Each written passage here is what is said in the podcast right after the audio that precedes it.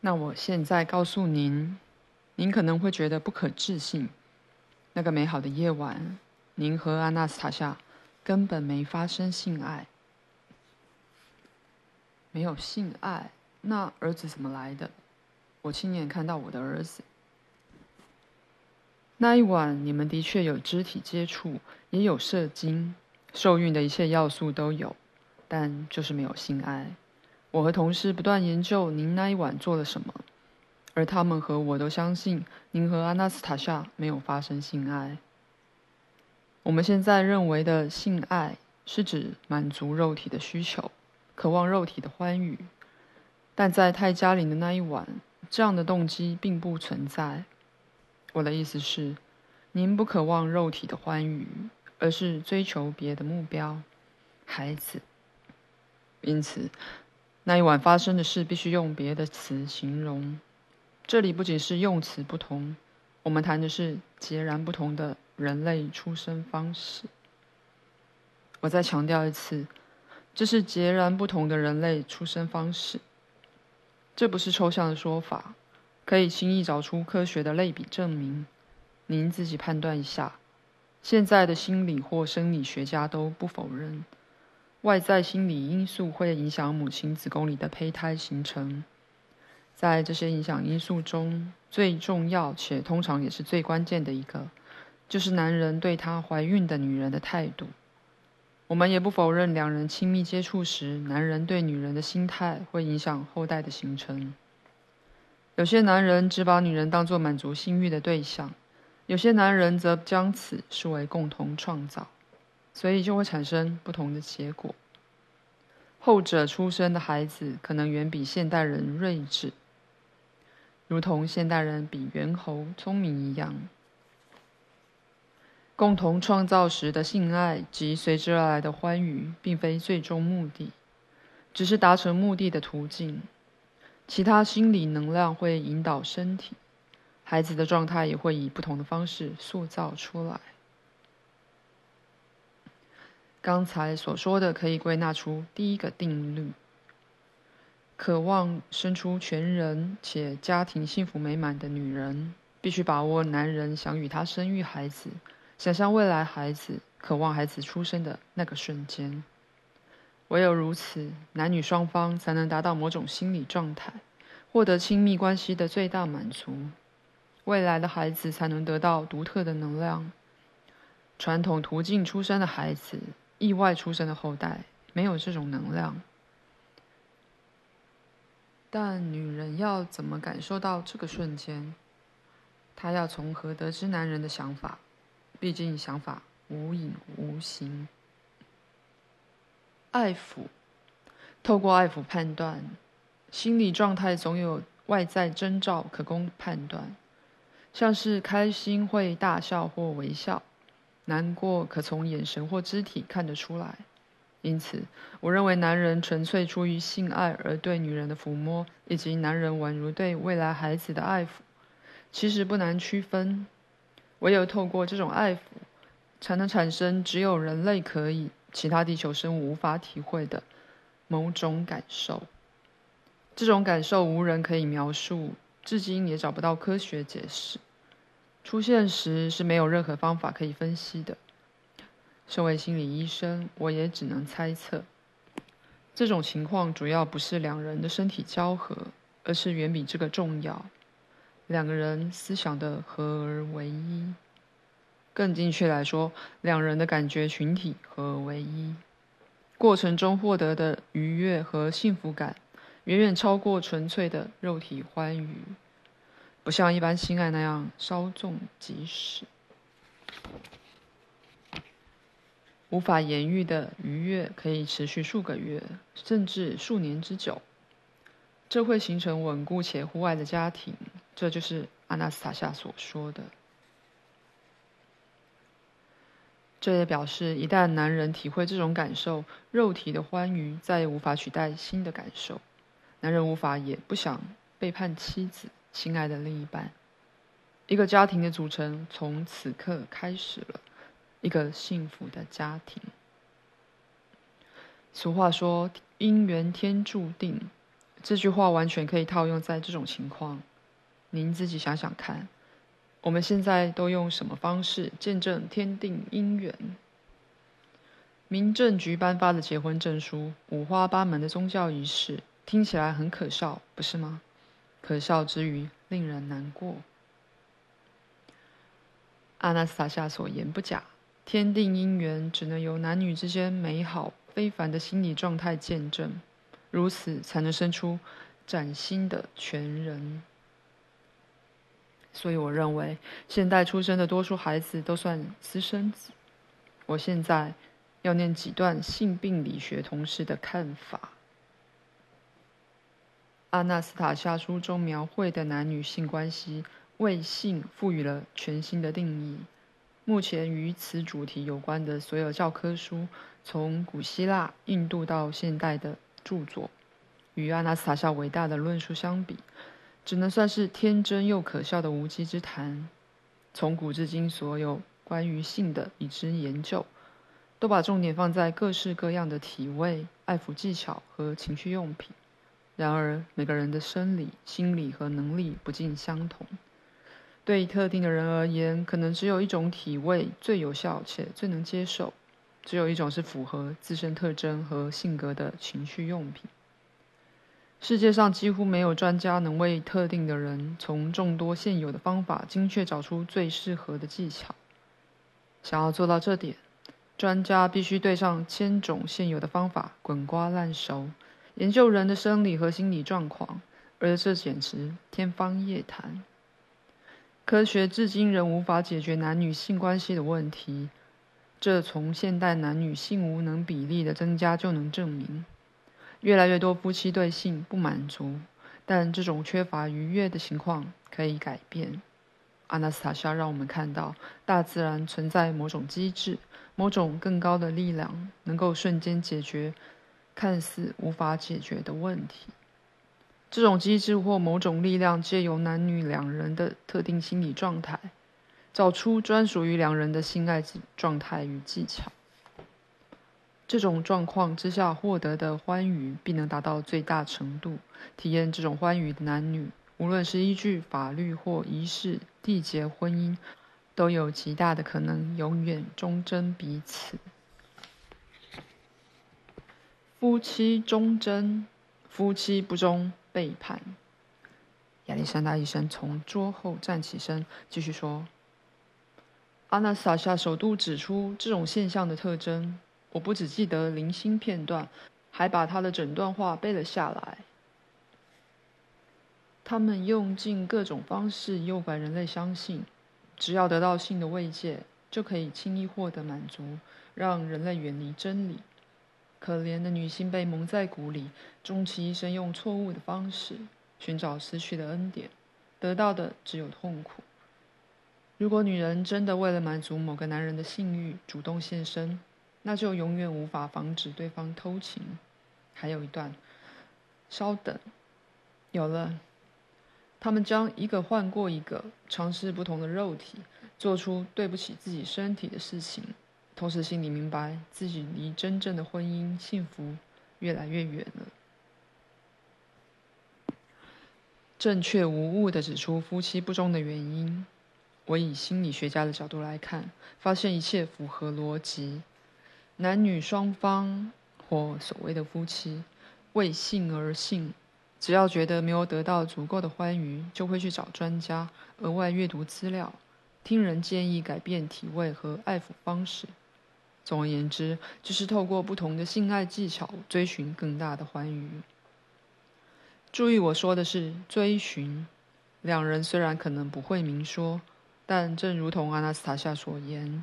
他们直觉上知道有更大的欢愉，所以才会追寻。但是，要追寻到什么地步呢？难道只是改变体位吗？照理来说，一定是持续寻找不同的肉体。啊哈！这个社会大喊，这叫夫妻背叛。但这并不是背叛，因为两人根本不算夫妻。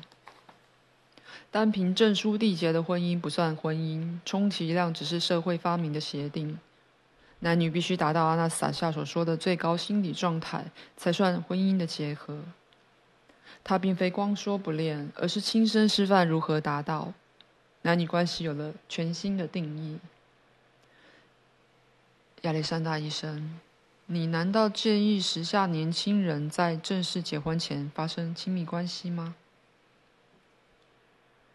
现在大多数人已经这样了，只是我们羞于公开讨论。但其实我想说的是，不要为性而性，登记结婚前后都是如此。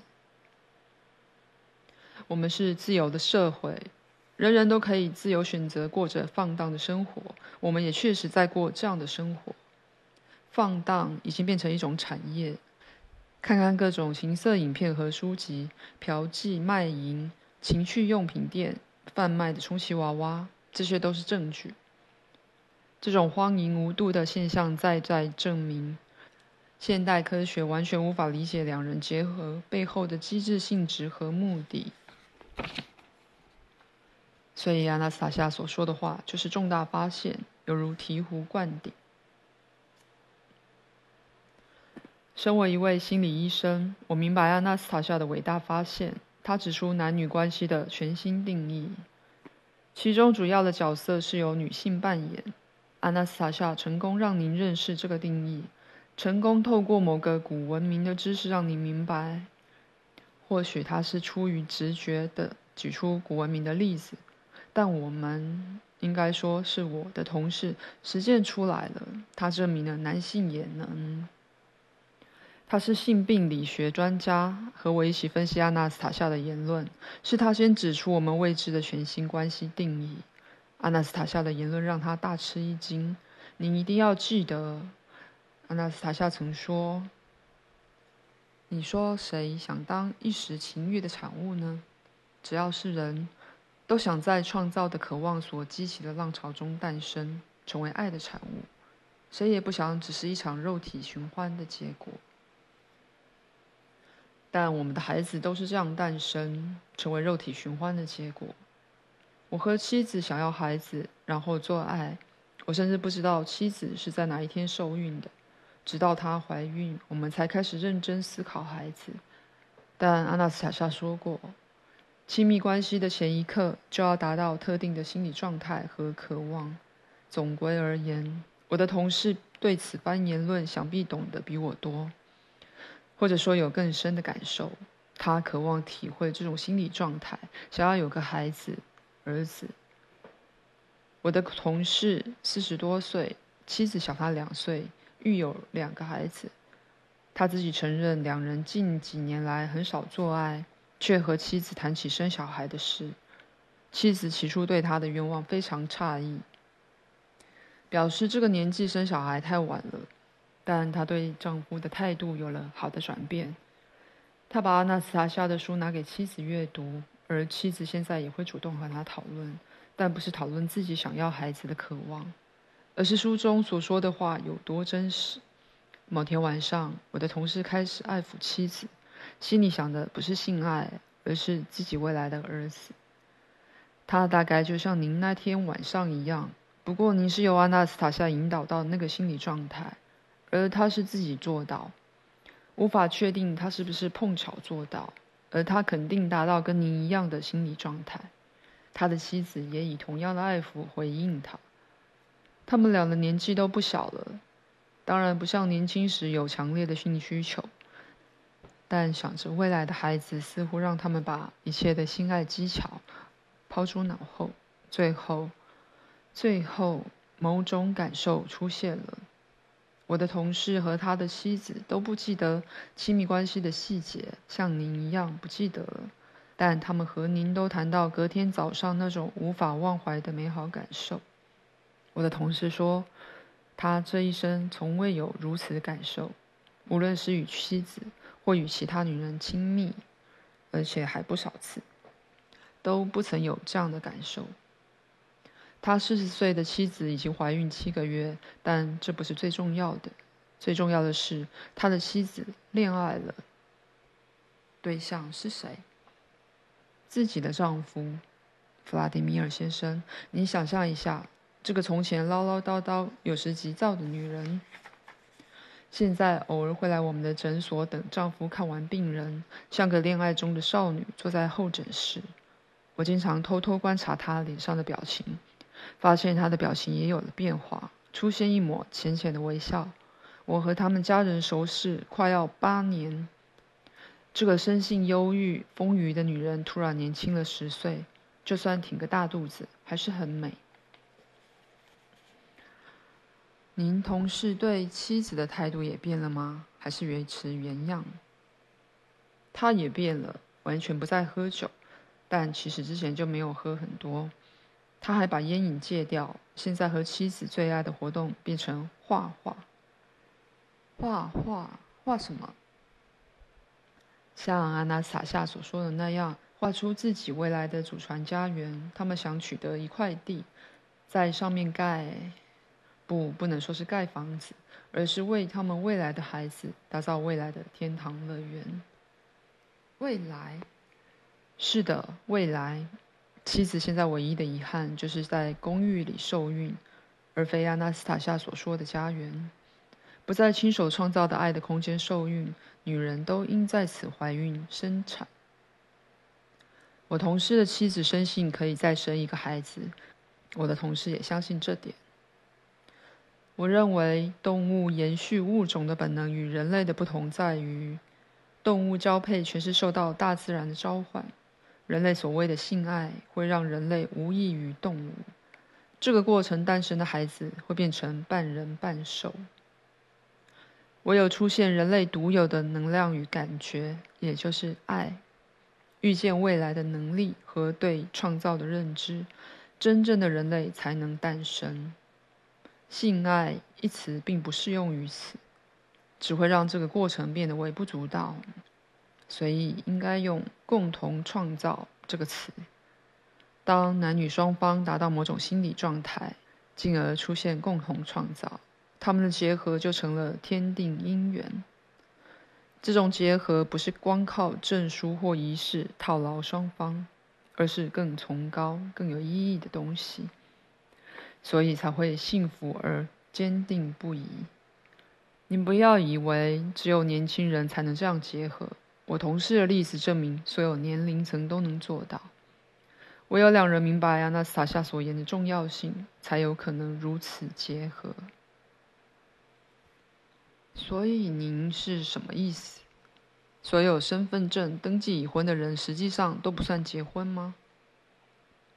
身份证只不过是社会发明的协定，结婚证书以及不同民族在不同时期举行的各种仪式，乍看之下虽然不同，但本质大同小异，只是为了让人留下印象，以人为的方式创造两人结合的表象。正同阿纳斯塔夏所言。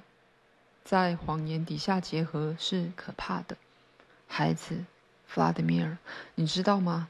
孩子，他们感受得到这种结合的不自然和不诚实，使他们倾向怀疑双亲说的每一句话。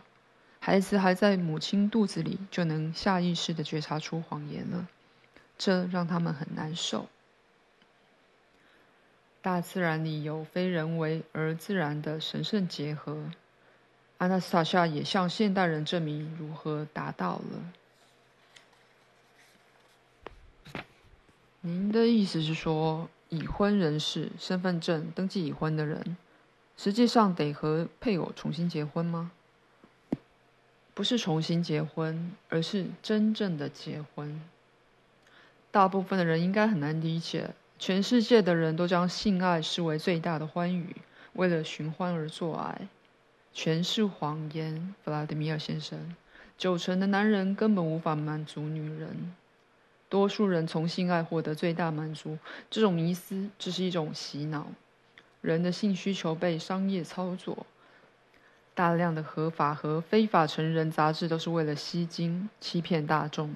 影片中各式各样的主角像超人一般，轻而易举的满足伙伴，这也是商业操作。我们只是害怕羞于对彼此承认自己没有合适的伴侣，但这是不争的事实。六成的婚姻支离破碎，剩下的四成家庭丝毫不完美。这点可由层出不穷的婚姻背叛和猖獗的性产业证明。我们现在从性体会到的愉悦远远不足，两人按照神圣的使命进行真正的共同创造，这种满足远大于肉体寻欢的满足。可惜我们终其一生遍寻不着，我们没有在对的地方寻找，我们的一生无疑的验证了这句真话。阿纳斯塔夏代表何种古文明的文化？我们的历史学家大概完全不晓得。他打破了主流的刻板印象。这种文化的完美，可从他对孕妇的态度略知一二。这种文化要求孕妇待在受孕的地方九个月，并且在此生产。这有多重要？这种做法的好处，可以透过现代科学和分析比较的结果得知：母亲受孕和怀着未来孩子的地方叫做家园，男女两人在此亲手打造种有不同植物的花园。生理学家无不强调孕妇摄取适当营养的重要性，这在很多学术和科普书籍中都有提到。但又怎么样？难道每位孕妇都要研读吗？把其他事情放到一旁，全心钻研相关资料，像是吃什么、怎么吃吗？这很难实践。即便每位孕妇都去研读这些科学知识，必定又会遇到一个无法解决的难题：从何取得书中推荐的产品？